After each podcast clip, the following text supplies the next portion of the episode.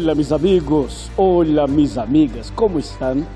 Es un placer estar aquí otra vez para empezar el tema de hoy del programa Decifrando el Futuro en esta nueva temporada en una nueva serie de estudios bíblicos. Así que hoy queremos tratar de un tema muy, pero muy importante.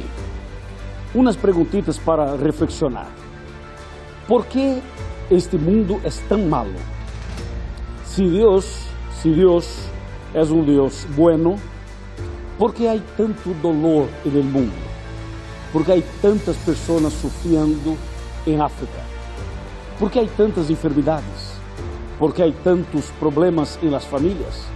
¿Por qué hay tantas situaciones desesperadoras en todo el mundo? ¿Por qué problemas de orden natural y sobrenatural? ¿Qué pasa con este mundo? ¿Por qué hay tantos problemas en este planeta? Y el Señor, y Dios, ¿qué hace? ¿Él es el culpa culpable? ¿O el culpa la persona que tiene la culpa? ¿O hay otra persona que tiene la culpa? ¿Qué dice la Biblia? ¿Cómo analizar ese tema? ¿Cómo saber lo que es cierto y lo que es errado? Son preguntas para nuestra reflexión. En el programa de hoy queremos considerar ese tema. Queremos hablar, conversar, explicar la guerra entre los bastidores de la historia. Tema seguramente va a abrir su mente y su corazón y sus ojos para saber qué significa el bien y qué significa el mal. Prepara tu corazón.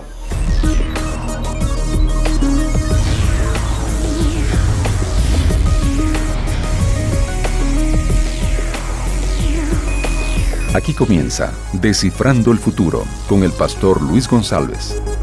Muy bien, mis amigos, estamos aquí listos para seguir con el programa Descifrando el Futuro, hoy tratando un tema poderosísimo e importantísimo también. Pero antes quiero mandar un abrazo para todos mis amigos de Sudamérica. Un abrazo para Paraguay, un abrazo para Bolívia, un abrazo para mis amigos de eh, Uruguay, un abrazo para mis amigos argentinos, un abrazo para mis amigos de Chile, de Perú, de Ecuador. Um abraço para toda a Sudamérica. É uma alegria saber que através da rádio, através da televisão, através da internet, vocês estão eh, conectados conosco. Muitas graças e bendições. O programa Decifrando o Futuro está também em las redes sociais. En el Twitter é arroba futuroNT.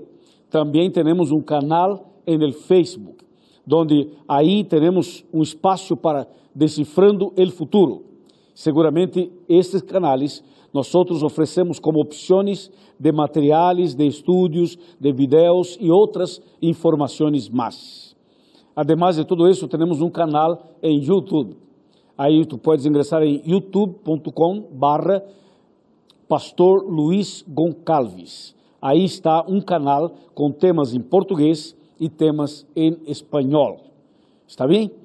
Então espero que tu participes conosco através das redes sociais. Também estamos em vivo, estamos através da rádio, Rádio Novo Tempo de este país e de todos os países de Sudamérica.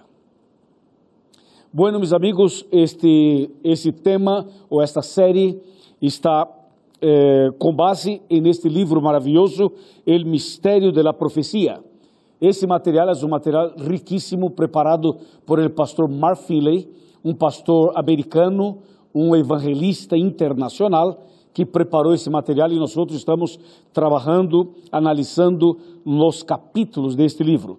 Teremos em total 20 capítulos e cada capítulo é um programa decifrando el futuro.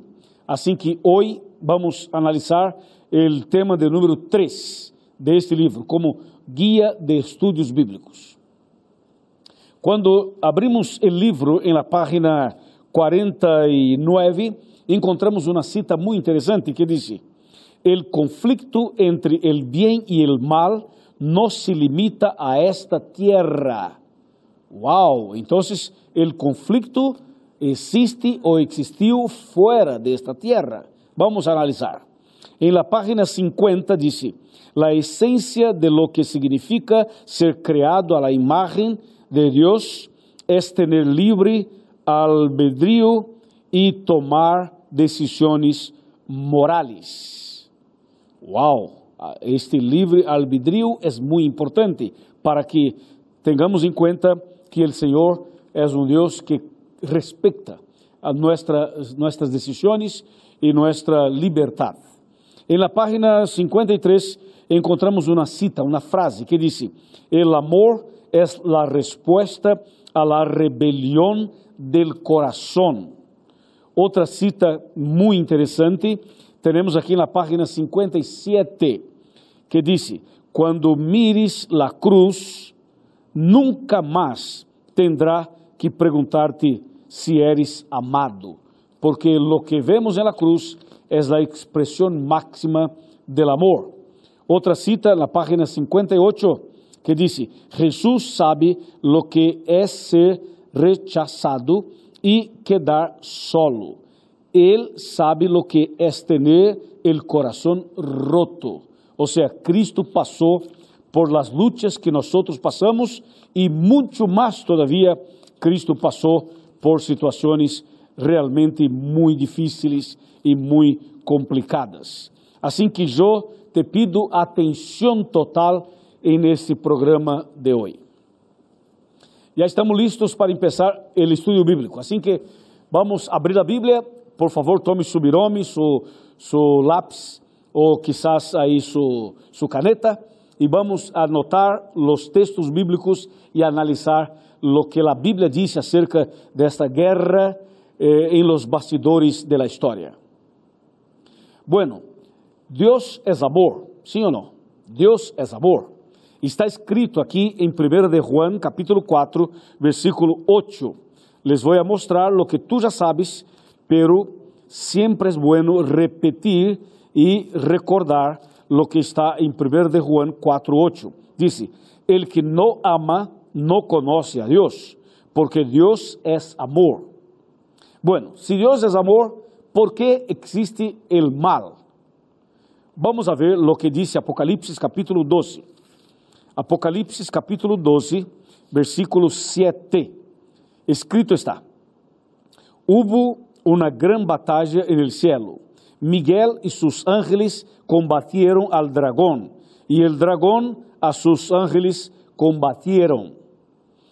Bueno, esse texto chama nuestra atenção porque dice que la guerra empezó en el cielo. ¿En el cielo? Sí, Señor, en el cielo. Eu pensava que o cielo era um lugar de paz, de amor, de harmonia, de tranquilidade, de felicidade. Agora diz a Bíblia que houve uma guerra, uma, uma batalha, uma guerra en el cielo. Assim é, meu amigo. Assim é. O grande conflito empezou en el cielo. E o pecado empezou com um ángel. E o grande problema da guerra entre o bem e o mal entre la luz y las tinieblas, todo esto empezó en el corazón de un ángel, que era un ángel de luz. Te cuento la historia. El Señor creó miles y miles, millones y millones de ángeles. Y entre los ángeles había uno que era líder de los otros. Y este ángel era conocido como Lucifer o Lucifer. Lucifer o Lucifer significa ángel de luz. Por lo tanto, estamos hablando de um ángel perfeito, de luz, um líder. El Senhor lo puso como líder de los ángeles. Pero um dia, de uma forma misteriosa, inexplicable, este ángel empieza a, a hablar mal sobre Deus. E empieza a criar en el cielo uma, uma oposição e de, de la nada, assim, sem explicação humana, este ángel Lúcifer começou a comentar com os outros ángeles que Deus não era tão bondadoso quanto parecia, e que Deus não era amor, e que Deus não era um Deus assim cercano, maravilhoso. Él decía, Dios es un Dios malo, es un Dios asesino, es un Dios dictador. Y así él de repente esparramó en el cielo esta idea equivocada acerca de Dios. Y esto produjo un problema en el cielo entre los ángeles. La Biblia dice lo que pasó y te voy a mostrar en el libro de Ezequiel capítulo 28. Aquí en Ezequiel capítulo 28 tenemos la explicación bíblica de lo que pasó exactamente. Ezequiel capítulo 28, versículo, vamos para el versículo 14, que dice, fuiste ungido querubín grande, protector, yo te puse en el santo monte de Dios, allí estabas, en medio de piedras de fuego andabas. Entonces aquí dice que este ángel, él estaba cerquita, como dice el texto, en el monte santo de Dios.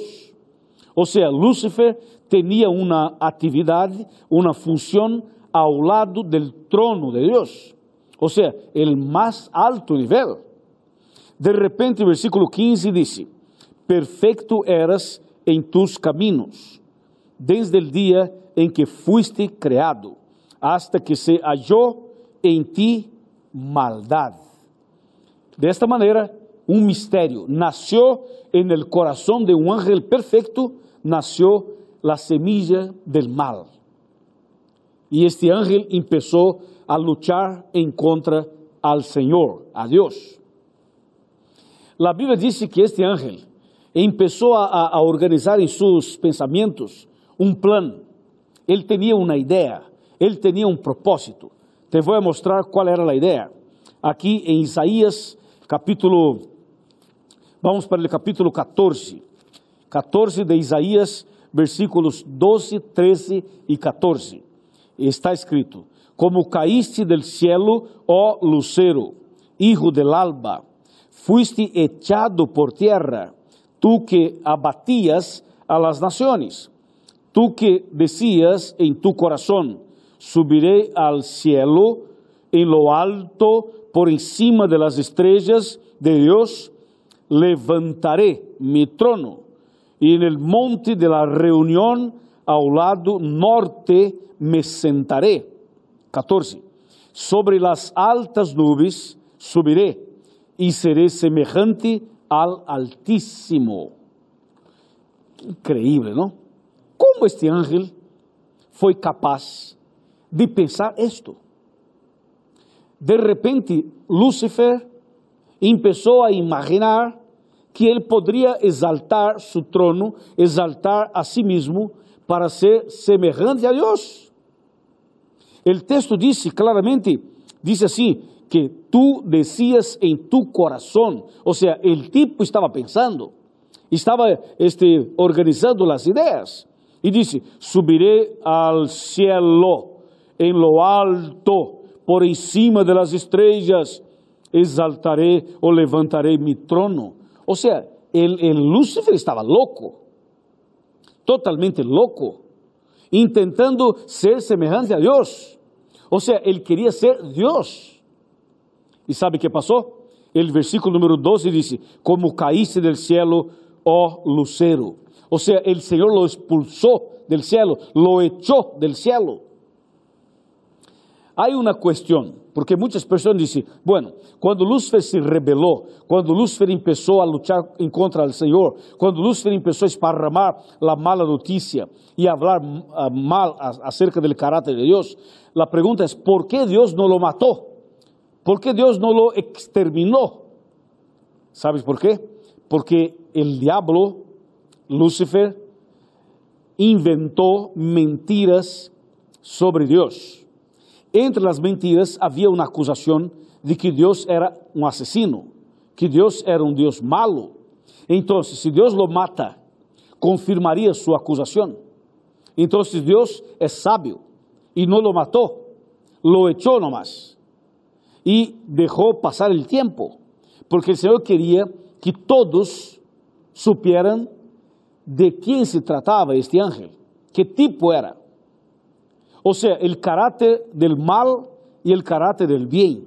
Y el tiempo pasó para que esto quedase claro para todos. Y así el Señor lo expulsó del cielo, lo echó del cielo. Esto fue lo que pasó, lo que dice la Biblia. Y cuando vamos para Apocalipsis capítulo 12 otra vez, ahí analizamos el versículo 8 y el versículo 9.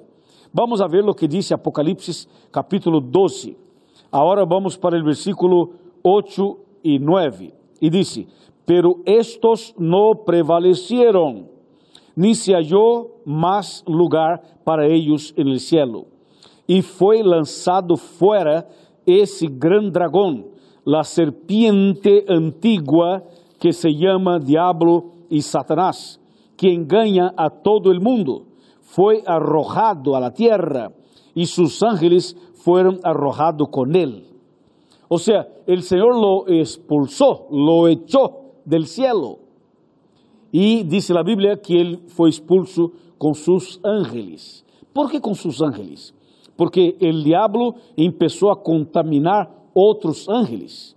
Y de acuerdo con la Biblia, el tipo logró contaminar un tercio de los ángeles. Amigos, ustedes pueden imaginar lo que significa un tercio de los ángeles. Un tercio significa que de cada tres ángeles, uno se tornou demônio. Então, um terço de milhões de milhões significa, todavia, milhões. Então, diz a Bíblia que esse um terço, o Senhor lo echou del cielo. Mira o que diz Apocalipse 12, versículo 4. Assim, mira, su cola arrastrava a terceira parte de las estrellas del cielo y las arrojó sobre la tierra. O sea, la tercera parte, un tercio de la parte de las estrellas, o sea, de los ángeles, fueron echados con el diablo. ¿Y para dónde fueron? Ellos vinieron para acá. Así que el diablo y ese un tercio de los ángeles malos, o sea, el diablo y los demonios, vinieron para este planeta.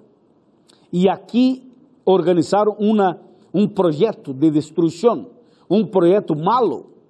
Foi quando o diabo usou uma serpiente para enganar a Adão e Eva. E é o que diz a Bíblia em Gênesis capítulo 2 e capítulo 3. Isso foi o que passou. E o diabo sigue todavia nesse planeta. E os demônios, que é a terceira parte de los ángeles, também estão por aqui. E aí está a resposta para as perguntas iniciais. Ou seja, se Deus é bueno, ¿por que há tantas coisas malas? ¿Por que os hospitais estão llenos? ¿Por que as, as cadenas e as penitenciarias estão totalmente llenas? ¿Por que há tantas enfermidades? ¿Por que há tantos problemas? ¿Por que há tantas tragédias no mundo? La culpa não é de Deus. La culpa é del diabo. El diablo y los ángeles malos están trabajando con esto para destruir los seres humanos, para matar las personas, para impedir la salvación de las personas. Esta es la verdad. E sabe de uma coisa? O diabo sigue usando a mesma estratégia. E por aí hace um montão de coisas e echa a culpa ao Senhor. E quantas pessoas dizem: Bueno, onde está Deus? ¿Por qué pasó esto? ¿Por qué pasó aquello? Dice, si, si Dios es Dios, ¿por qué apareció este virus? ¿Por qué apareció una inundación? ¿Por qué un incendio? ¿Por qué eh, avión cayó? ¿Y por qué eh, hubo un accidente de tren o de metro o algo así, no? O sea, las personas siguen echando la culpa al Señor. O sea, la intención, la acusación del propósito del diablo sigue todavía. E temos que tomar cuidado, porque o diabo se esconde, se disfraça. E então, muitas vezes, há um conceito por aí que diz que o diabo não existe. Sabe que se há uma coisa que alegra ao coração do diabo é quando a pessoa diz ou predica ou defende ou escreve dizendo: "O diabo não existe". Yo he escuchado por ahí en la televisión, en programas, en películas, en novelas, en música, en una entrevista. Hay personas de influencia, ricos, personas que tienen una cierta, cierta, cierta cultura y dice, bueno, el diablo no existe. Cuando la persona dice que el diablo no existe, el diablo dice, muy bien, muy bien, eres mi amigo, ¿viste? ¿Por qué? Porque si usted cree que el diablo no existe, entonces la culpa es de Dios. Entonces eh, los problemas del mundo, el Señor sería el responsable. Y en realidad no es así. En realidad el problema del mundo, el problema del pecado, el dolor, las enfermedades, todo lo que hay de malo en este mundo viene del diablo, porque el diablo se rebeló, el diablo este, empezó con todo esto. Y su rebelión y el pecado entonces causó todo esto en este planeta. ¿Lo ves? O sea, la Biblia es muy clara. Ahora, ¿qué pasó con el Señor? El Señor, amigos, tomó una decisión impresionante, la mejor, la más bonita, la más increíble. El Señor tomó la decisión de salvar al ser humano. Eso fue lo más impresionante. Te voy a contar cómo fue y qué pasó. Es assim, mira, quando Adão e Eva pecaram por la influência e la tentação del diablo a través de uma serpiente, el diablo eh, logró llevar a Adán y Eva al pecado e finalmente el matrimonio pecou. E então, quando pecaram, se alejaram del Senhor porque tiveram medo e se apartaram del Senhor. Pero el Senhor empezó uma búsqueda por Adán e Eva e finalmente los encontrou. E quando los encontrou, o Senhor tinha aí o matrimônio arrependido, buscando, intentando encontrar uma solução e um plano B e uma outra oportunidade. Foi quando o Senhor estava aí conversando com ele, com o matrimônio Adão e Eva, e na esquina apareceu o diabo. O diabo apareceu para mirar esta cena, este quadro. E o diabo pensou: Será que o Senhor vai perdonar, perdonar Adão e Eva? Ou será que o Senhor los vai matar? Então o diabo armou uma trampa. E o diabo pensou: bueno, se o Senhor perdona, eu acuso ao Senhor. E se o Senhor los mata, igual les vou acusar. Como funciona isto? Te vou explicar. É assim, meu amigo el diablo estaba mirando para ver cuál sería la reacción, la actitud del Señor delante de este cuadro. Te voy a explicar esto, pero sentado aquí en mi sofá. Ven conmigo, acércate por favor y quiero que tome asiento conmigo en una silla, en un sofá o quizás en la cama o en el piso, no hay problema. ¿Sabe qué pasó? El diablo pensó así, mira, si, si Dios mata se Deus mata Adão e Eva, o diabo acusaria Deus e diria assim: Que tipo de Deus era você? Que tipo de Deus? ¿Por que mataste duas pessoas solamente porque comeram um, um, uma fruta? Ou seja, que Deus malo. ¿Por que matas duas pessoas solo porque comeram uma fruta? E o diabo diria a, a todo o universo: Mira mira ángeles, amigos, todos del universo, ¿están viendo? Yo había dicho, ¿se acuerda? Que Dios es asesino, asesino. Matou o matrimônio porque comeu uma fruta. Cuidado, hein? Cuidado, porque o Senhor pode matar a todos, hein? Ou seja, o diabo acusaria se Deus los matara. E se Deus não los mata e les perdona, o diabo acusaria igual e diria: Ah, não los vai matar? Que tipo de Deus é você? Você havia dito que eles morreriam. Então agora nos los vai matar? Mátelos. Não, não los vai matar. Que tipo de Deus era você? Que disse uma coisa e hace outra. Você havia dito que eles morreriam. E agora les está perdonando. Assim que o diabo, de alguma maneira, acusaría al Señor. Lo que el diablo no sabía era que el Señor tenía un plan de salvación. Y el Señor perdonó a Adán y perdonó a Eva. Y les dijo, yo no les voy a matar, pero ustedes me van a matar a mí. Yo voy a morir por ustedes. Y ahí el Señor revela el plan de la salvación y mata un corderito y saca la piel del cordero y prepara una ropa para Adán y una ropa para Eva.